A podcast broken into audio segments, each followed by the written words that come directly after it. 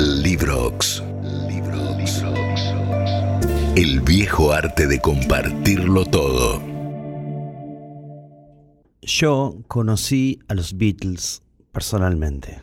Supe de ellos a través de mi amigo, el bajista Armando Sabia. ¿De quién si no? Los Beatles eran cinco y vivían en Rosario. I need somebody help, not just anybody help.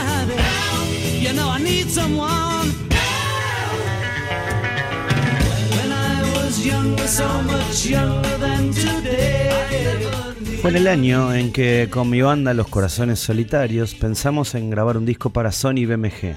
1993, 1994, Armando Sabia se venía de Rosario y pasaba el fin de semana en Castelar, en general en esa especie de centro cultural que era la casa de mi abuela Beba. Además del taller de cerámica que ella daba, la casa de Arias 2685 funcionaba como sala de ensayo, taller literario e incluso llegamos a usarla como estudio de grabación. ¿Qué digo la casa? El cuarto de mi abuela en el primer piso, un fin de semana fue el lugar elegido para registrar los demos caseros. Beba entraba a su pieza pidiendo permiso y saltando cables. Siempre lo digo, Beba fue la abuela número uno a nivel mundial.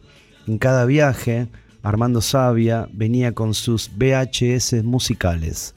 Todas cosas divinas de Sting y de los Beatles.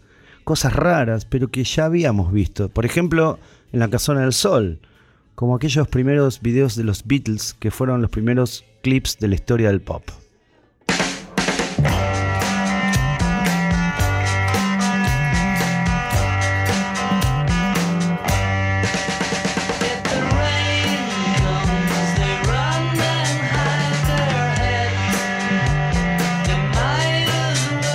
Hasta que una tarde, sentados en el sillón estampado de flores de la sala de estar de mi abuela Beba, miré a Armando y lo toreé. Che, papá, a ver cuándo traes algo de verdad novedoso, algo inédito, posta. Armando, que no tenía maldad, yo al menos no se la conocí, se quedó congelado, con la boca abierta, con ese gesto tan suyo de inclinar la cabeza y llevar el meñique de la mano izquierda entre las muelas. A la semana volvió con un aire sobrador. Abrió la mochila y sacó un videocassette. Dale, pone. Vas a ver que esto no lo viste nunca jamás. Mis ojos casi se me rompen. Armando había conseguido algo inédito de uno de mis discos favoritos de Paul McCartney con sus Wings. Los clips de los temas de Back to the Egg. Un disco que pasó de largo para casi todo el mundo, pero no para mí.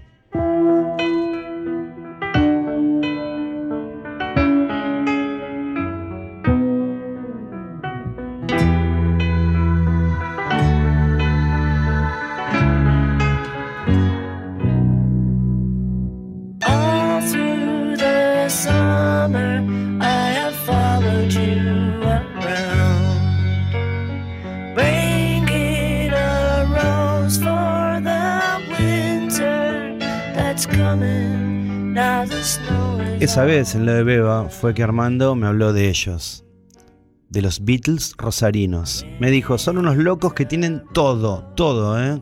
Ya te voy a llevar. Un tiempo después fuimos a una casa en Rosario, por el Parque Independencia, pasado el mediodía.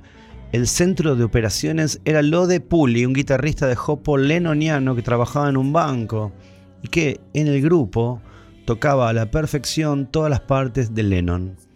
En una de las paredes colgaban las tapas de los discos ordenados por año de salida y Let It Be estaba antes que Abbey Road porque todo Beatlemaníaco sabe que Abbey Road se grabó después de Let It Be, aunque salió a la venta antes.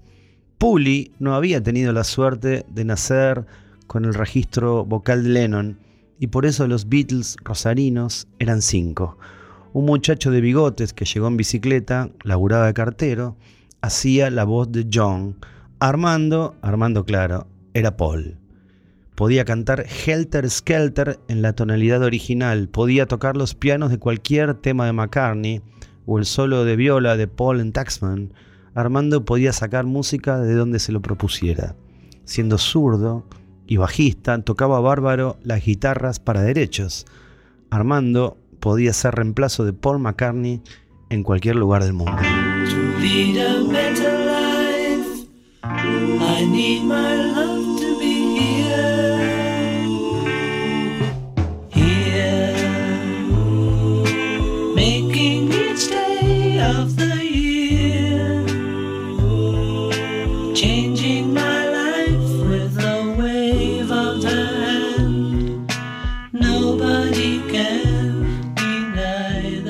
La otra maravilla del grupo, de los Beatles rosarinos, era un chico morocho, flaquito, el baterista. Tenía las manos torcidas, metidas para adentro. El chico se llamaba Danny y era uno de los tipos que más sabía de los Beatles en el mundo. No solo podía reemplazar a Ringo en cualquier show, también a Pete Best. Y también el baterista que reemplazó a Ringo en Amsterdam el día que Ringo no tocó, operado de las amígdalas. En ese contexto, Beatle Armando, para nosotros en Castelar, el experto, en ese contexto, para los Beatles de Rosario, era el que menos sabía. El baterista, un dotado, mientras mirábamos videos, se acompañaba con las palmas sobre sus piernas. Cuando oímos I Saw Her Standing There, se rió. ¿Cómo le afanó Paul a Arthur Alexander? ¿Quién cuerno sería Arthur Alexander? Me pregunté, pero me reí y moví la cabeza. One, two, three, four.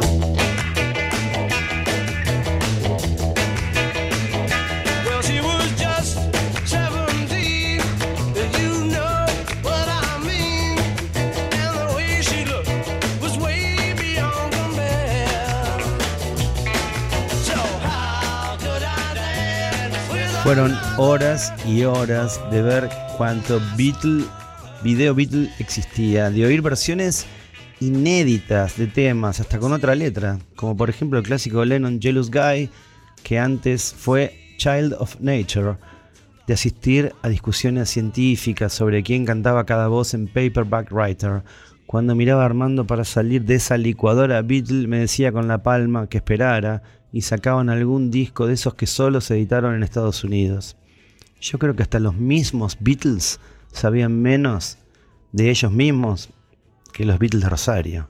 Después de aquella verdadera internación Beatle, convencí a Armando para ir a cenar. Salimos a la calle, aspiré el olor de la noche de otoño, ese frío húmedo que pica y que viene mezclado con olor a fogatas. Armando me miró. ¿Y? ¿Suficiente? ¿Qué te pareció? Me estaba cobrando, lo supe bien, en ese mismo momento, aquel gaste en lo de Beba. Lo miré y le dije, Armando, aguanten los Stones.